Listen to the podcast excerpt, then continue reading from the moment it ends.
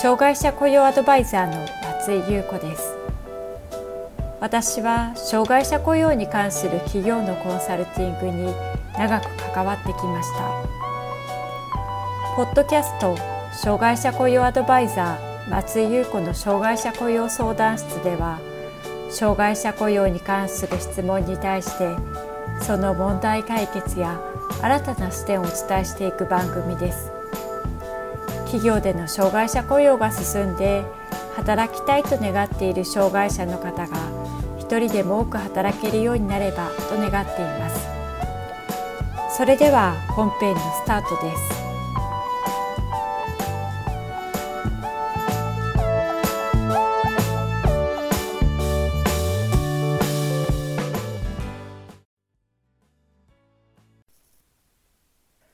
障害者雇用アドバイザーの松井優子です今日は前回の13回目に引き続き中小企業の障害者雇用についてお伝えしていきます障害者雇用は全体的に進んできてはいるものの中小企業における障害者雇用は大企業に比べるとまだまだ難しい状況が見られるということを前回お伝えしました。では実際に中小企業で障害者雇用を始めることになった企業はどのようなきっかけで行い始めたのかという点について見ていきたいと思います。人材サービス会社エンジャパンが中小企業を対象に2018年8月から9月に従業員50人以上の企業にインターネットで実施したアンケート結果がありますのでそこから見ていきたいと思います。このアンケートでは中小企業を中心に480社が回答しています。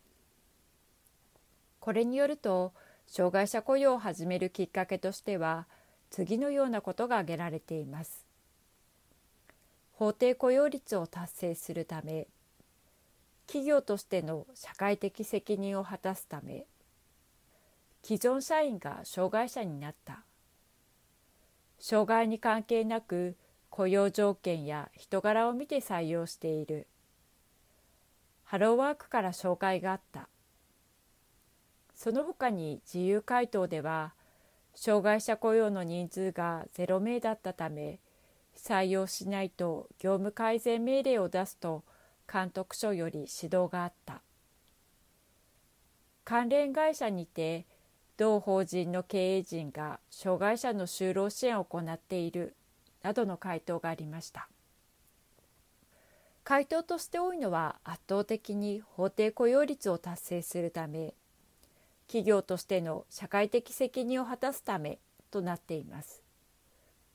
確かに民間企業では障害者雇用促進法に定める法定雇用率を上回る障害者を雇用することが定められています。そのためこの法定雇用率2.2%の障害者を雇用するために障害者雇用を進めようとする傾向が見られています。しかし法律で決められているから法定雇用率を達成するため企業としての社会的責任を果たすためという理由だけでは障害者雇用をやらなければならないから仕方なくやっているというやらされ感が強くなかなか障害者雇用が社内で広がらないことにつながっているようにも感じます。また障害者雇用の状況をよく知っている管理部や人事部のスタッフの方は直接業務として関わっているので障害者雇用に対しての関心は高い傾向にあります。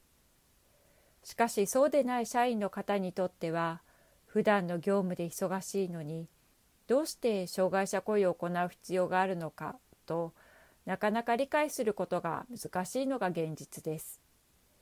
この社内の温度差を埋めていくことが必要になってきます。私がいろいろな企業を見てきた中で障害者雇用を進めるきっかけになる一番の強制力は企業が社名公表になる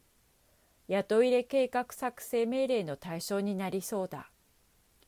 厚生労働省労働局からの呼び出しがあるなどの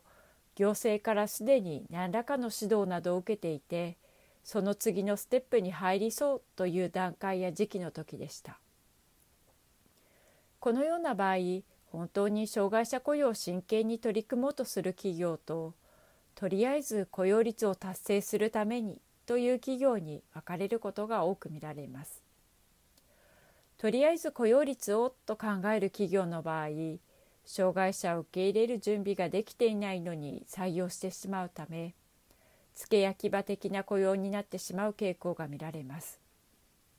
しかしこのようにして障害者雇用率ばかりを意識して採用した時に十分に受け入れの準備ができていないことも多く採用したとしてもすぐに障害者が退職してしまったり受け入れた部署の社員もその対応で疲れ切ってしまうという悪循環を乱すことにもつながっています。ですから障害者雇用を行う時にはそして特に初めて雇用する時には十分な準備を行う必要があると考えています。とはいえ障害者雇用は準備に手間暇かかる大変なことばかりではないということも併せてお伝えしていきたいと思います。障害者雇用をしていて良かったこととして障害に関係なく職場が働きやすい場所になったということや障害者が思ったよりも仕事ができることに気づいたという意見も多く見られます。障害者雇用を行って企業が変化していった事例などについてはまた次回お伝えしたいと思います。